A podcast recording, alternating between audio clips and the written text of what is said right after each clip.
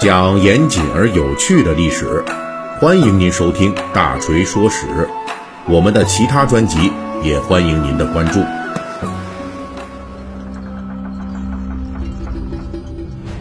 三国演义》细节解密啊，又跟大家见面了。呃，最近主要是因为这春节假期啊，还有这个疫情的缘故吧。那么我们这个团队啊，也稍微的休息休息，调整调整啊，所以就。《三国演义》的这个专辑呢，咱们就停更了一段时间啊。那么，但是这个系列呢，我们已经做了有一百零八期节目了，哎，这么久，呃，很多粉丝也挺喜欢的啊，感谢你们这么给力啊。所以呢，这个专辑我们是不会放弃的啊。但是有时候确实，呃，因为忙啊，或者是呃，可能我们这小伙伴老师们有点事儿啊，那估计会呃耽误这么一两期啊。呃，现在呢，反正我们已经火力全开了啊，所以你看近期什么我们的三国专辑、水浒专辑啊、大锤说史，还有我们历史名人 A B 面等等吧，就都已经，呃，逐渐的恢复到正常更新了啊。后面可能还会有一些新的内容跟大家见面啊，请大家期待。那么在此呢，呃，我在节目开头啊，还是一样啊，我们再一次的得向这次就是。战斗在抗击新冠肺炎一线的广大的逆向前行者们致敬啊！大锤给你们致敬。好，书归正传啊，咱们一百零九期《三国演义》细节解密讲什么呢？还得继续讲这个吕布与曹操争夺兖州的大战啊！因为这个大战啊，已经到了要见分晓的时刻了。这是一场旷日持久的残酷大战。大锤讲述这一场。由陈留太守张邈发动的这兖州争夺战啊，一开始是他发动的，但是最后呢，他倒变成打酱油的了，变成这吕布跟曹操干了啊。我们讲这个兖州争夺战，少说也得有十多篇了啊。在上一期呢，我们就已经讲啊，这曹操在熬过了极为困难的公元一百九十四年年底之后，在公元一百九十五年。就开始向吕布发动一系列的攻势，啊，打到麦收时节啊，结果这曹操呢又没粮食了，所以这曹操就把大批人马给撤回去了，收麦子去了，没办法呀，先吃饭呀。而此时吕布呢，从这屯驻的山阳郡出发，联合陈宫就凑出来万把人的队伍吧，这已经是在当时啊，因为吕布那个时候也极度缺粮啊。这已经是他的极限了，就能凑出来的最大规模的队伍了。但是面对曹操大营只有一千人的守备队伍，吕布呢没有信心，有点疑神疑鬼啊，因为他害怕这曹操大营侧面这河堤，还有这树林里面啊，他觉得有可能隐藏着曹操的伏兵。远道而来的吕布呢，就没有选择孤注一掷的进行突击，就选择了稳扎稳打。这个决策呀，就给双方最后的决战带来了真正的决定性影响。吕布军错失了唯一一次十倍的兵力攻击曹操的机会。过了这一天呐，这曹操派出去收麦子的军队也回来了，双方重新回到了势均力敌的态势。吕布虽然因为本钱有限不肯孤注一掷，但是呢，他这个兵州军啊，毕竟也是久经沙场啊。他优柔寡断，不是说啊，因为吕布他人傻啊，在停止进攻的这一天呢，他估计是把自己的这个侦察骑兵，就是咱们经常讲的斥候啊，给派了出去啊。而侦察的结论就是啊，曹军空虚，曹操营寨西面的河堤还有南面的树林里边就没有伏兵，于是吕布军就开始准备第二天发动全力的攻势。但是曹操军的战斗力回升啊，也是显而易见的啊，因为曹操随后就真的往河堤背后啊，派遣了一支精锐伏兵。依照吕布军骑兵的侦察能力，这河堤之前没兵的时候啊，他们发现了。但是呢，这曹操之后向河堤派兵了，哎，这吕布的骑兵呢反而没发现。这个恐怕不是说是吕布的轻敌哈，说他只侦察了一次。我推测呀。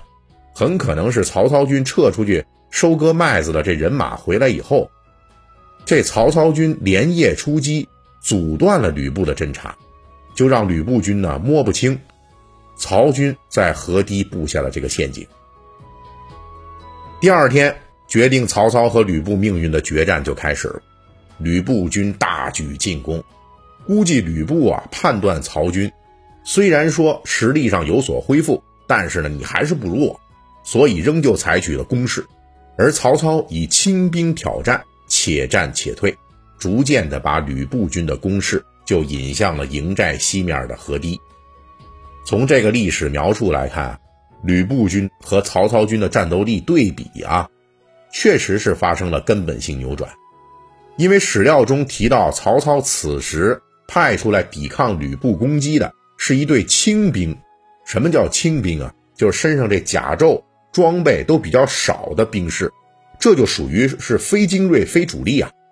曹操呢以轻兵对战吕布，就是呢觉得这轻兵啊，虽然你装备差，但是你机动力强啊啊，他想把这吕布军引向自己的埋伏精锐的这个河堤。啊，这个叫做诱敌深入啊！这种诱敌作战看起来简单，那操作起来可是很难的。因为曹操这支轻兵啊，在逐渐后撤向西的过程中，他的防线呢，必须保证不能被吕布一举击穿啊！你击穿了，这些轻兵完蛋了，人家还怎么去那个被诱到这个埋伏圈里面是吧？至少呢，你这个实力得跟吕布军的精锐有的一拼，能够维持住防线，且战且退啊！否则你真没到那位置了，你就得被人家给宰光了啊！而这支轻兵呢，不负众望，还真的做到了。在他们一边抵抗一边向西撤的过程中，吕布军虽然占据优势，但是这支轻兵还真没给彻底击溃。这呢，说明一个问题哈，因为去年濮阳大战的时候啊，这个滨州精锐啊非常厉害啊，他们就打这个曹操军的主力，都能把曹军给冲垮了。但是现在啊，这滨州精锐连曹军的这一部分非主力的轻兵都一口吃不下去了，甚至说呢，跟这支部队是杀的难分难解的啊。从这个角度来讲，这吕布军确实是在经历了一年的后援断绝之后啊，困难重重，军队的战斗力已经下降到一个令人发指的地步了。而当吕布军全力以赴的与曹军轻兵厮杀的时候，河堤后面的曹操军伏兵终于出动了，这是一支以骑兵为主的曹军主力。当他们铺天盖地的冲向吕布军的时候啊，吕布军已经没有多余兵力去迎击他们了。而且之前的精锐的滨州骑兵，在向曹操轻兵冲锋的过程中，由于冲锋陷阵啊，已经丧失了所有的骑兵功能。现在面对曹操骑兵从这个河堤上冲下来。他们再想提速，已经来不及了。曹操骑兵第一次在正面与吕布的滨州骑兵的对战中啊，就占了大便宜，立即占据战场优势，吕布军大败。之前大锤就老说呀，这吕布军因为是骑兵部队为主啊，所以虽然说被曹军击败过多次，但是因为骑兵机动能力强啊，所以每次呢虽然战败，但是跑得快，哎，队伍损失不是很大。但这一次啊，却是吕布军少有的大败。有资料记载，这一战中，曹军缴获了吕布的鼓车。这鼓车呀，就是古代作战时候这鼓装在这车上，这鼓就是用来敲着下达军令的呀。所以这就相当于当时军队的指挥车啊。一般呢，都是位于这个军阵的最后位置，那肯定防护是很好的。大锤从此就推断，哈，这一战曹操军估计是彻底的把吕布军的防线给凿穿了，啊，把吕布军是一路推到底。而且由于吕布骑兵与曹操轻兵缠斗，丧失了机动速度，被曹操骑兵重创之下，恐怕损失也很大。这一战曹军大胜，一路追杀吕布败军，是一直冲到了吕布军在战场之外十多里处的军寨。按道理说，吕布军主力被击溃，曹军只要再加一把力，连吕布军的军寨都能给端了。到时候别说吕布军和他的辎重了，估计连吕布本人呐，可能都要倒大霉了。但是啊，就在这个吕布军已经退守军寨之中，准备困兽犹斗的时候，曹操突然下令停止继续进攻，把得胜之师撤回了自己的大营。曹操这个命令直接导致吕布军在当天晚上收罗败兵之后从容撤退。这曹操军为什么在决胜之后却没有对吕布发动最后的攻击呢？啊，你们会发现啊，这曹操跟吕布打的时候啊，这么长时间老是那最后一锤子买卖搞不定，为什么？下一期《三国演义》细节解密，大锤继续为您讲述。好。如果你喜欢听我的节目呢，可以微信搜索添加四四七九二五八零三一七八，让小助手拉您进入大锤粉丝群。